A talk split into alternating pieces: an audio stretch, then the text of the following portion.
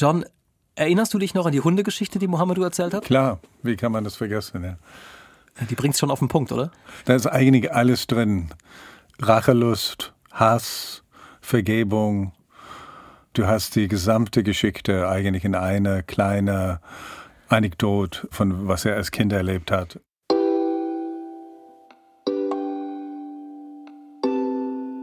Mohamedou Ul Slahi war nämlich fünf Jahre alt, als ihm seine Mutter einen kleinen Hund geschenkt hat. Die waren eine Beduinenfamilie in Mauretanien am Rand der Sahara, hatten nicht viel und Mohamedou war jetzt eben total glücklich, dass er diesen Hund hatte. I loved it, you know, so furry. Er hat mit dem Hund gespielt, dann kam der Nachbarsjunge rüber und hat auch mitgespielt und Mohamedou hatte den Eindruck, He der ist irgendwie grob mit dem Hund. he roughed him up. I thought he was rough. Dann hat Mohamedou den Nachbarsjungen verprügelt. Der hat seine Mutter geholt And she came very, very, very angry. And she took a very big, like, think piece of wood, very strong. Die hat ein Stück Holz genommen She smashed the dog head to death. und hat den Hund getötet. In front of me, she killed the dog. Mohamedou ist völlig aufgelöst zu seiner Mutter gegangen I was crying. und hat gefragt, was machen wir jetzt mit dieser Frau? Wir müssen uns rächen. Und seine Mutter hat ihn die erste große Lektion seines Lebens gelehrt, zumindest die erste, an die er sich erinnert. Nämlich, indem sie gesagt hat, Nothing. wir machen gar nichts mit der, like du musst ihr einfach vergeben. And I was like, "Sh- this simple, just like forget about this whole thing. Und einige Zeit später ist tatsächlich die Frau zu ihm gekommen und hat um Vergebung gebeten. Und er hat gesagt, klar vergebe ich dir. But in my heart, I I don't think I forgave her. Was Mohamedou damals nicht gewusst hat, war, dass diese Lektion seiner Mutter viele Jahre später nochmal richtig wichtig werden würde für ihn. Da ist ihm nämlich wieder Unrecht angetan worden, nur dass es eben nicht mehr um einen kleinen Hund ging, sondern um so viel mehr. Um Do I want to kill him? Leben und Tod, he should lose his life. You know this is death. Adieu, Right there. Monsieur Soleil. um Krieg und Frieden, I'm good at the bad To stuff. have a gun, We're to be going to an war. instrument of death. um eins der größten Verbrechen der jüngeren Geschichte. Muhammad, this World War III going on. Somebody's to pay for this.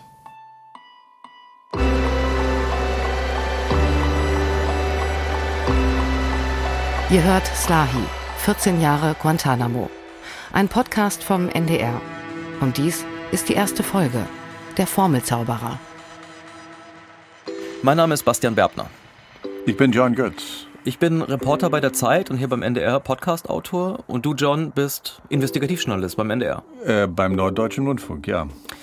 Und wir erzählen jetzt hier zusammen die Geschichte von Mohamedou Slahi. Ein Mann, der 14 Jahre lang in Guantanamo Bay festgehalten worden ist. Also dem Gefängnis, in dem die Amerikaner These are the most hardened The terrorists. worst of the worst. die Menschen eingesperrt haben, die sie für die schlimmsten der schlimmen Terroristen gehalten haben. These are the worst of the worst. the worst of the worst. These people are the worst of the worst. Und eigentlich davon soll Mohamedou der Allerschlimmste gewesen sein. Nach allem, was wir wissen, war er derjenige, der so heftig gefoltert worden ist dort in Guantanamo wie kein anderer. Genau. Und ich meine, du hast im Laufe deiner journalistischen Laufbahn so viele große Geschichten gemacht. Also dieses CIA-Foltergefängnis in Rumänien hast du damals gefunden. Du hast als einer der ersten äh, Journalisten überhaupt mit Julian Assange gesprochen bei WikiLeaks damals. Du hast Edward Snowden besucht in Moskau und so weiter. Aber diese Geschichte hier von Mohamedou, die ist schon was Besonderes für dich, oder? Ja, es, es, ist, es ist atemberaubend. Also sein Vater war ein Kamelhirte. K- Kamelhirt. Und am Ende steht er im Zentrum der Weltgeschichte. Und das finde ich so spannend an diesem Fall. Da ist einer und du denkst so, ja, es ist halt irgendwie so ein, so ein ganz normaler Typ. Und auf einmal I received every blow without expecting it. gerät diese ganze Sache so dermaßen außer Kontrolle, Get the fuck off the ground. Yeah, how the fuck is dass man am Ende nur noch fragt, wow, Fuck him. Fuck you. was ist denn jetzt gerade passiert? Wie lange arbeitest du an dem Fall? Insgesamt ähm, 13 Jahre, also natürlich mit riesigen Pausen dazwischen. Ja, ist ja auch 13 also, Jahre. aber immer wieder sozusagen seit 13 Jahren. Und das hat sich total gelohnt. Ich meine, du hast geschafft, was bisher kein anderer Reporter geschafft hat. Du hast nahezu ein gesamtes Folterteam ausfindig gemacht und viele von denen haben mit uns gesprochen. Das heißt, zum ersten Mal überhaupt in der Geschichte Guantanamos sind wir hier in der Lage, Folter von beiden Seiten zu erzählen. Also wie sie sich angefühlt hat für denjenigen, der gefoltert wurde, aber auch für diejenigen, die gefoltert haben. Und die Geschichten, die da zutage getreten sind, sind halt wirklich unfassbar, überraschend, emotional, manchmal irgendwie auch auf eine sehr schräge Art auch wundervoll und schön. Ja, wenn ich denke an die Freundschaften, die sozusagen damals entstanden sind, das ist auch sehr überraschend. Freundschaften, die entstehen in Guantanamo Bay. Ja, ja, ja. Und ich finde, jetzt der 20. Jahrestag von 9-11, vom 11. September, das ist schon eine gute Gelegenheit, all das mal zu erzählen. Diese Geschichten und diese Geschichte von Mohamedou Slahi. Und das machen wir. Du in einem Film, der im ersten läuft, jetzt im September, und wir eben hier in diesem Podcast. In dem du immer wieder mal dein Background-Wissen teilen wirst, äh, weil es gibt eigentlich wenige Menschen auf der Welt, die so viel wissen über diesen Fall wie du. Vor allen Dingen über die Zeit Mohammedus in Guantanamo. Ja, aber in viele Aspekten bist du da auch tiefer reingegangen. Also du hast auch äh, neue Zeugen gefunden und ich bin auch ganz neugierig, ähm, was du gefunden und erlebt hast. Jetzt, bevor wir anfangen, noch ganz kurz. Diese besondere Beziehung, die du zu Mohammedu hast, wie kam das? Na, ich bin derjenige, der 2007 einen Artikel geschrieben hat, der die Vorwürfe, die gegen ihn gestellt wurden, eigentlich sozusagen nachrecherchiert. Also es stimmt das alles, was uns erzählt wird. Mohammedu hat in Guantanamo deinen Artikel gelesen und ist zusammengebrochen, hat geweint. Warum? Na, war das das erste Mal, dass jemand seine Perspektive, im Prinzip einfach seine Version der Ereignisse ernst genommen hat und nicht nur einfach, was die Geheimdienste Journalisten erzählt hat in Hintergrundgespräche. Es gibt ja auch diese Szene, die du in den Film reingeschnitten hast. Ähm, wir können uns die mal anschauen. Da kommst du in Mauretanien an, am Flughafen. Und da ist Mohamedou mit seinem Beduinengewand, 50 Jahre alt, der Bart wird langsam schon so ein bisschen grau, die Haare sind ihm ausgefallen. Du siehst gut aus. Und er begrüßt dich mit offenen Armen und so einem breiten Lächeln und man hat den Eindruck, ihr umarmt euch da wie Freunde, wie alte Freunde. Na, wir haben uns endlich getroffen nach so vielen Jahren. Klar, das war so ein absolut das Gefühl in dem Moment. Ich muss gestehen, als ich das gesehen habe, dachte ich, boah, das ist, ähm, das ist schon sehr viel Nähe für einen Journalisten zu seinem Interviewpartner. Naja, also es war mein, nicht meine Aufgabe, also so wie, glaube ich, vielleicht deins, irgendwie die ganze Zeit seine Schuld oder Unschuld zu prüfen. Also ich hatte ein sehr klares Ziel und mein Ziel war, wie finde ich diese Folterteam? Ne? Und er natürlich ist ein Augenzeuge von wie die drauf sind und wie die aussahen, inwieweit er die irgendwie das beschreiben konnte. Es gibt so viel zu erzählen. Ähm, fangen wir einfach an, oder? Okay. Vielleicht am besten mit diesem Mann hier. Ja, mein Name ist Holger Vogt. Holger Vogt ist Professor an der Universität äh, Duisburg-Essen im Fachbereich Elektrotechnik. Und das war auch schon in den 90ern. Damals hat er in seiner Vorlesung. Oh, das war, glaube ich, Halbleiterfertigungstechnik. Halbleitertechnik. Einen Studenten gehabt. Einen äh, sehr zurückhaltenden, äh, schüchternen Menschen. Und das war Mohamedou Slahi. 24 Jahre alt damals. Und jetzt, fast 20 Jahre nach dieser Geschichte mit dem Hund, ist er eben nicht mehr in Mauretanien, sondern war Student in Deutschland. Er ist Holger Vogt aufgefallen in der Vorlesung. Holger Vogt, ich liebe ihn sehr. Und da Vogt nicht nur Professor an der Uni war, sondern auch Abteilungsleiter beim Fraunhofer Institut in Duisburg.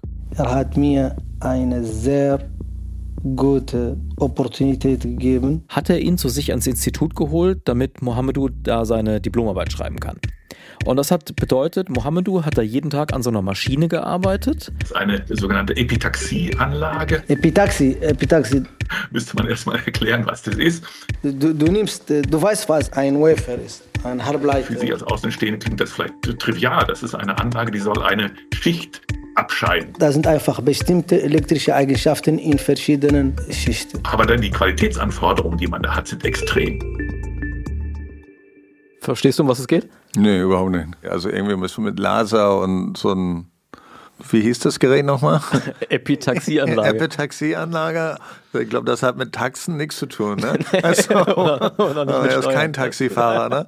Also äh, ich bin da hingefahren nach Duisburg und habe mir das angeguckt, dieses Institut, und du gehst da rein und links und rechts brummen riesige Maschinen. Wir machen spezielle Dinge. Und überall sind so Schilder, hier Phosphor, Arsen, äh, radioaktive Strahlung. Da wird mit Ionen geschossen und alles Dinge, die ich dann am Ende auch gar nicht mehr so richtig verstanden habe. Was ich verstanden habe, ist, die machen da Mikrochips. Die Chipfertigung ist, glaube ich, die komplexeste industrielle Prozesstechnik, die es gibt. Und manche davon sind kleiner als ein Millimeter. Chips, die als Implantate tatsächlich in den Körper implantiert werden. Was tun die da? Die messen zum Beispiel den Blutdruck oder den Hirndruck. Und auch damals in den 90ern schon, als Mohammed da gearbeitet hat, war das schon abgefahrene Hochtechnologie, was die gemacht haben. Fraunhofer Institut, das war die, diese Cutting Edge. Und Mohammed hat auch solche Chips gemacht. Der, genau, der stand an einer dieser Anlagen, die, ah, da, die okay. dafür halt gebraucht wird und hat die quasi bedient und daran geforscht. Meine Kollegen haben mich äh, Formenzauberer genannt. Formelzauberer. Formelzauberer. Ja. Formelzauberer. Ich, ich wusste sehr viel Theorie.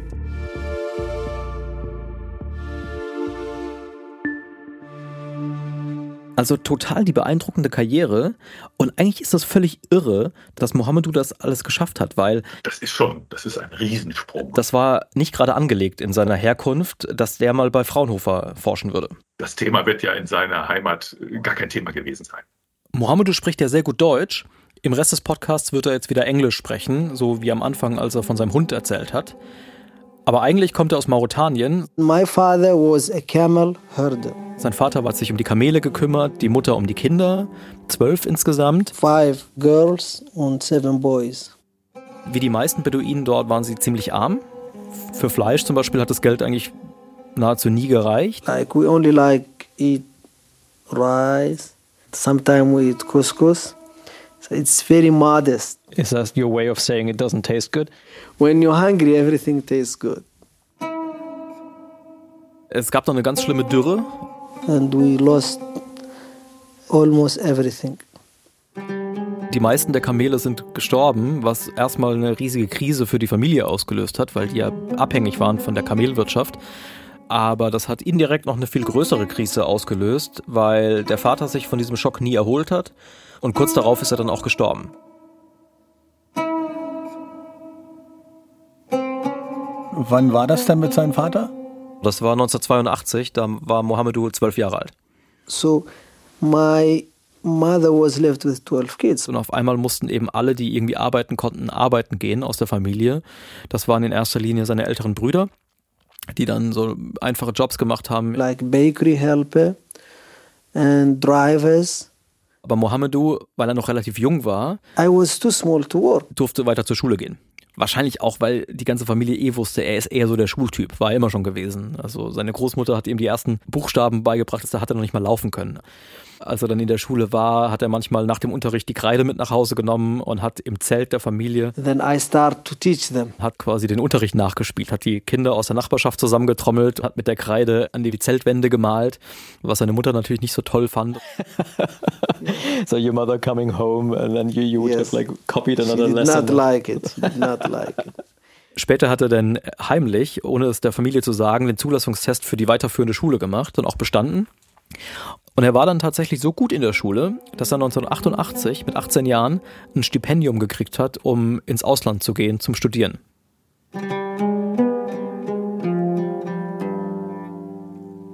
I was the very first member of my family, as far as we could remember, that who ever left Mauritania. Nämlich nach Deutschland.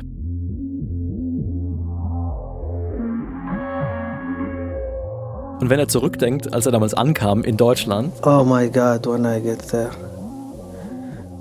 The first place, Frankfurt am Main Flughafen. Glas und Lichter und Riesentrubel, Menschen aus der ganzen Welt. Very big adventure. An was er aber vor allem denkt, wenn er sich an diesen Tag erinnert, ist das Hotel. The Hotel Sheraton. Dieser Moment, als er ins Zimmer ging, die Tür zugemacht hat und auf einmal war da nur noch Stille. Und dann hat er realisiert, dass er das nicht kannte. It was the very first time that I ever was alone in my life. Weil in Mauretanien ist man halt nie alleine. Ja, ja. When you are a baby, the family surrounds you. They pull you out of your mother. They don't even get to the hospital. And from there, you enjoy the warmth of the family and neighbors. Jetzt könnte man ja denken, das ist ja auch mal angenehm, so Zeit für sich zu haben und Ruhe zu haben. Mhm. Aber für ihn war es eher so ein bisschen verstörend. I was in this room, very clean, hospital clean. And the silence was deafening. Und am nächsten Morgen, das ist die zweite prägende Erinnerung aus, die, aus dieser Zeit, And I was like, das Frühstücksbuffet. I never seen so much food in my life. Everything. Milch, Eier, Käse. All kind of coffee, all kind of tea. Er war auf einmal im Land des Überflusses angekommen. Everything is like what they describe in paradise. Everything is there. But I did not know what to take. As the Germans say, die Qual der Wahl. the torture of too many choices. John, bist du nicht auch ungefähr in dem Alter nach Deutschland gekommen, aus Amerika, aus Chicago, wo du, äh, wo du geboren wurdest und aufgewachsen bist? Ich bin auch äh, mit 19 nach Deutschland gekommen, also glaube 82, habe ein DAAD-Stipendium bekommen und habe so einen intensiven, mehrmonatigen Deutschkurs bekommen. Also das ist ganz andere Zustände, als was er erlebt hat, ist ja klar. Ähm, war für mich nur interessant, das zu hören, weil ich da so merkte, ah, jetzt verstehe ich ja so ein bisschen mehr, was uns bindet. Ne? Wenn du jung genug bist, kannst du die Gesellschaft irgendwie also angucken, aber auch annehmen. Das ist so, und das haben wir auch gemeinsam.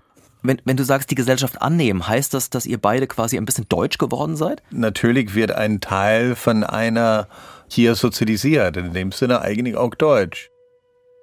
I remember I couldn't say wie heißt du because of this. And then I was in the supermarket. This little girl, she came to me, looked me up, said, Wie heißt du? I said, Oh my God, bastard. She could say that and I couldn't say it, you know. Weil er nach wie vor ein sehr schneller Lerner war, ne, immer noch der Schultyp, hat das nur wenige Wochen gedauert, da hat er ziemlich passabel Deutsch gesprochen. And I loved it. I loved it. You know, I, I was allowed to become a child again. Hat sich da wirklich so reingestürzt in den Sprachkurs. A, B, C. Was machen Sie? Woher kommen Sie? Er ist dann nach Duisburg gegangen, Studium der Elektrotechnik. Dort hat er dann eben Holger Vogt getroffen, der ihn da ans Fraunhofer Institut geholt hat. Und 1995, sechs Jahre nachdem er in Frankfurt gelandet ist, hat er seine Diplomarbeit eingereicht. Dann haben wir ihn ja eingestellt, befristet.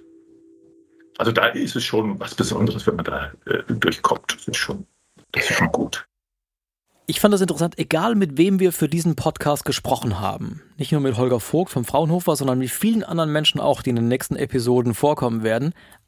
Alle waren sich einig in einer Sache. Slahi's wicked smart. Slahi is very He intelligent. is at probably genius level. Because he's smart. He's genius anyway. He's brilliant. Brilliant. Brilliant, and I found him a very large personality. Der ist unfassbar schlau. Klar, er ist schon einmalig, klug, schlau und fähig, sich in, in die unterschiedlichste Situation äh, einen Platz zu finden. Ich meine, das muss man sich wirklich nochmal vorstellen. Der ist innerhalb von sechs Jahren quasi da aufgestiegen vom Beduinenjungen aus Mauretanien und auf einmal war er Ingenieur beim Fraunhofer Institut und hat quasi den deutschesten aller deutschen Jobs. Ja, ja. Verdient irgendwie 4000 Mark und ist so angekommen eigentlich. Es ist eine total beeindruckende Laufbahn. Also eigentlich wäre das äh, zu erzählen, ohne, ohne mit was später stattfand. Und da sind alle dann irgendwo in die Industrie gegangen. Und von manchen habe ich es noch gehört, wo sie hingegangen sind. Bei Herrn Slahi weiß ich nur, dass er einfach dann weg war. Äh, Und da weiß ich nicht mehr, was er gemacht hat. Dass Holger Vogt von ihm nichts mehr gehört hat, liegt auch daran, dass da noch was anderes war in Mohammedus Leben. Bisher haben wir ja nur über den Überflieger gesprochen, aber äh, da gibt's noch etwas. Einige Zeit später hat in der Küche seiner Duisburger Wohnung Yes, Friedrich-Ebert-Straße 5, Hüttenheim. sein Telefon geklingelt. Das war so ein alter, schwarzer Festnetzapparat. Keine Wählscheibe mehr, aber so ein altes Ding. Äh, 33, 33, Er weiß heute noch die Nummer übrigens. äh, 393774. Dieser Anruf hat sein Leben geprägt wie kaum was anderes. Weil dieser Anruf kam von einem Satellitentelefon, das registriert war auf einen Mann mit dem Namen Osama bin Laden.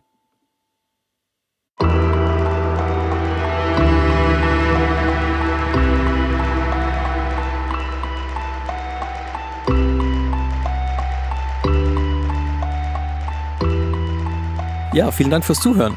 Das war die erste Folge von Slahi. Die zweite ist schon online, falls ihr direkt weiterhören wollt. Insgesamt wird es zwölf Folgen geben. Und wenn ihr keine verpassen wollt, abonniert doch einfach, wo immer ihr gerade diese Folge hört, den Podcast. Mein Name ist Bastian Berbner und ich habe den Podcast gemacht zusammen mit Ole Pflüger und natürlich mit John Götz. Vielen Dank an die vielen Kolleginnen und Kollegen vom NDR, die über die Zeit äh, geholfen haben, hier diesen Podcast auf die Beine zu stellen. Aus vielen Abteilungen und Redaktionen von Panorama, von der Investigation, der Doku und der Radiokunst. Christoph van der Werf und Jonas Lasse Teichmann haben den letzten technischen Feinschliff gemacht. Sabine Korbmann hat uns bei Produktion und Musik unterstützt und Johanna Leuschen hat uns redaktionell betreut. Slahi ist ein Podcast vom Norddeutschen Rundfunk.